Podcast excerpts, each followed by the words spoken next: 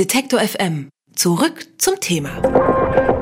Im Rahmen des Kreativfestivals The Arts Plus der Frankfurter Buchmesse haben wir ein Projekt des Kompetenzzentrums für Kultur- und Kreativwirtschaft des Bundes vorgestellt. Bei Phase 11 beschäftigt sich das Kompetenzzentrum mit wirtschaftlichen und gesellschaftlichen Herausforderungen. In drei Monaten haben sich in acht Labs kreative Macherinnen und Macher aus ganz verschiedenen Branchen mit großen Fragen unserer Zeit beschäftigt.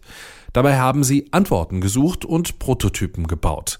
Die Ergebnisse sind im Rahmen der Buchmesse an unserem gemeinsamen Stand N99 präsentiert und diskutiert worden. Ein Projektteam hat es leider aus Termingründen nicht nach Frankfurt geschafft. Wir haben aber jetzt die Chance, mit Jakob Vicari vom Team Datatelling zu sprechen. Hallo Jakob. Hallo. Womit genau beschäftigt ihr euch? Wir beschäftigen uns mit neuen Formen Journalismus auszuspielen. Und zwar wollen wir den Journalismus dahin bringen, wo man ihn eigentlich braucht. Und in unserem Fall ist das vor Supermarktregal. Okay, und wie macht ihr das?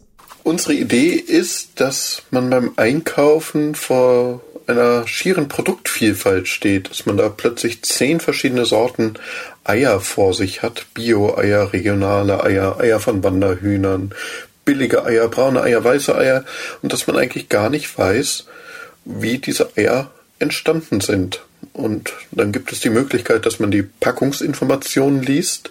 Auf so einer Eierpackung steht nicht so besonders viel drauf. Und wir dachten uns, eigentlich weiß man alles über das Ei und wo es herkommt. Auf jedem Ei steht ja so ein Code drauf. Die Daten sind eigentlich da, sogar wann das Ei gelegt ist, wo es gelegt wurde, unter welchen Haltungsbedingungen. Und wir dachten, wir machen diese Daten als Geschichten sichtbar. Und zwar da, wo man die braucht, nämlich wenn man mit seinem Einkaufswagen vor dem Eierregal steht und ähm, haben dann überlegt, wie man das machen kann. Und die naheliegende Antwort lautet, äh, man macht eine Smartphone-App ähm, und dann überlegt man aber, wann man das letzte Mal jemanden mit dem Smartphone vom Supermarktregal gesehen hat und denkt, eigentlich mit dem Smartphone könnte man diese Informationen wahrscheinlich sich alle ergoogeln. Das ist also nicht der Weg, den man braucht. Und wir dachten, wir brauchen ein eigenes Gerät, um diese Datenschätze zu heben. Und das ist der Story Trolley, von dem wir den Prototypen gebaut haben.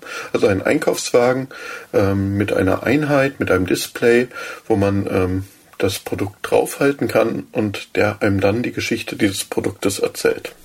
Ich stelle mir das ein bisschen vor wie bei Knight Rider, nur mit einem Einkaufswagen. Wie sieht denn dieser Story Trolley aus? Also der Story Trolley ist ein ultramarinblauer, relativ moderner Einkaufswagen. Ähm, an den Griff haben wir dann so ungefähr so groß wie ein Tablet unsere Einheit angebracht gebracht. Ähm, die besteht aus einem kleinen Display, dann besteht die aus Knöpfen, bei denen man Präferenzen wählen kann. Also man kann sich per Knopfdruck entscheiden, ob man sich für Bioprodukte interessiert oder für Produkte regionaler Erzeugung oder für den Zuckergehalt der Produkte oder vielleicht für den Preis.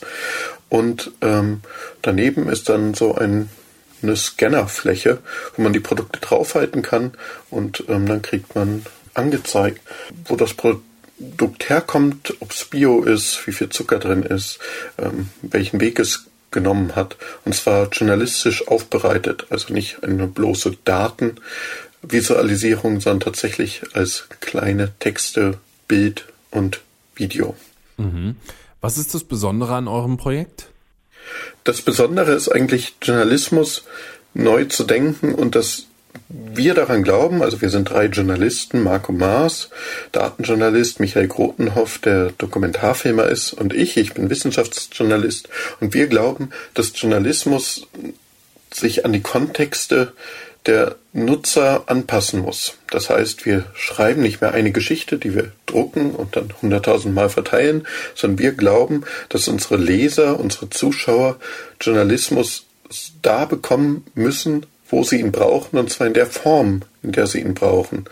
Und ähm, da ist der Einkaufswagen praktisch eine sehr einfache, zugängliche Alternative, weil niemand steht irgendwie mit dem Testheft vorm Supermarktregal. Ihr habt euch sehr intensiv mit Daten beschäftigt, äh, damit, wie man sie zugänglich machen kann. Was habt ihr dabei gelernt? Wir haben dabei gelernt, dass es kaum einen Bereich gibt, über den es so viele Daten gibt wie Lebensmittel. Also eigentlich kann man von jeder Spinatpackung, von jedem Lachsfilet, von jedem Ei, von jeder Flasche Bier, kann man sagen, wo kommt die her? Wann ist die hergestellt worden? Von welcher Maschine? Von welchem Huhn? Von welchem Tier stammt dieses Produkt? Wann hat es die Firma verlassen? Wann ist es im Supermarkt eingetroffen? So, all diese Daten sind eigentlich da, die sind nur unsichtbar für den Verbraucher. Und wir würden die gerne sichtbar machen. Und wir haben eigentlich gelernt, wie viele Daten da sind und dass es bisher eigentlich keine Schnittstelle für Einkäufer, Verbraucher, Zuschauer gibt, ähm, an diese Daten ranzukommen. Die Daten, die existieren bereits. Im Endeffekt kommt der Verbraucher halt eben nicht an die Daten ran. Was muss sich da vielleicht in Zukunft verändern? Es muss einerseits diese Schnittstellen geben und die Bereitschaft der Hersteller, diese Daten zu teilen, und zwar praktisch einseitig. Also unsere Überzeugung ist, dass die Hersteller ihre Daten geben sollen, aber der Verbraucher seine Daten nicht im Gegenzug rausrücken muss. Also der Story Trolley ist so konzipiert, dass er zwar Daten anzeigt und auch individualisierbar in gewissem Maße, aber dass man nicht sein Facebook-Profil oder sein Smartphone mit dem Wagen koppeln muss, damit man diese Daten erhält. Also die Hersteller müssen bereit werden, diese Daten zu teilen und die Verbraucher müssen sie auch einfordern. Das sagt Jakob Vicari vom Team Data Telling des Projektes Phase 11 des Kompetenzzentrums Kultur und Kreativwirtschaft des Bundes. Mehr zum Thema können Interessierte am 16. November in Lübeck erfahren. Außerdem treffen sich am 1. Dezember dann noch einmal alle Teilnehmer in Berlin. Alle Infos zum Projekt und zu den kommenden Veranstaltungen sind auch aufzufinden auf logbuch-phase-11.de. Dankeschön, Jakob. Sehr gerne. Tschüss. Alle Beiträge, Reportagen und Interviews können Sie jederzeit nachhören im Netz auf detektor.fm.